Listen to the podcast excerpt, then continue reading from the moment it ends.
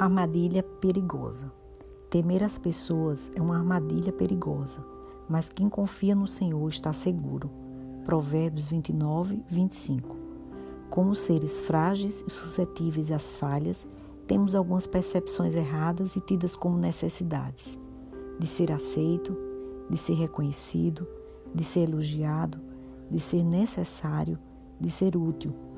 Quando entendemos que essa percepção nos fragiliza e tira de Deus o importante papel de Senhor das nossas vidas, enxergamos que a verdadeira necessidade que temos é de sermos verdadeiramente livres para viver o propósito de Deus.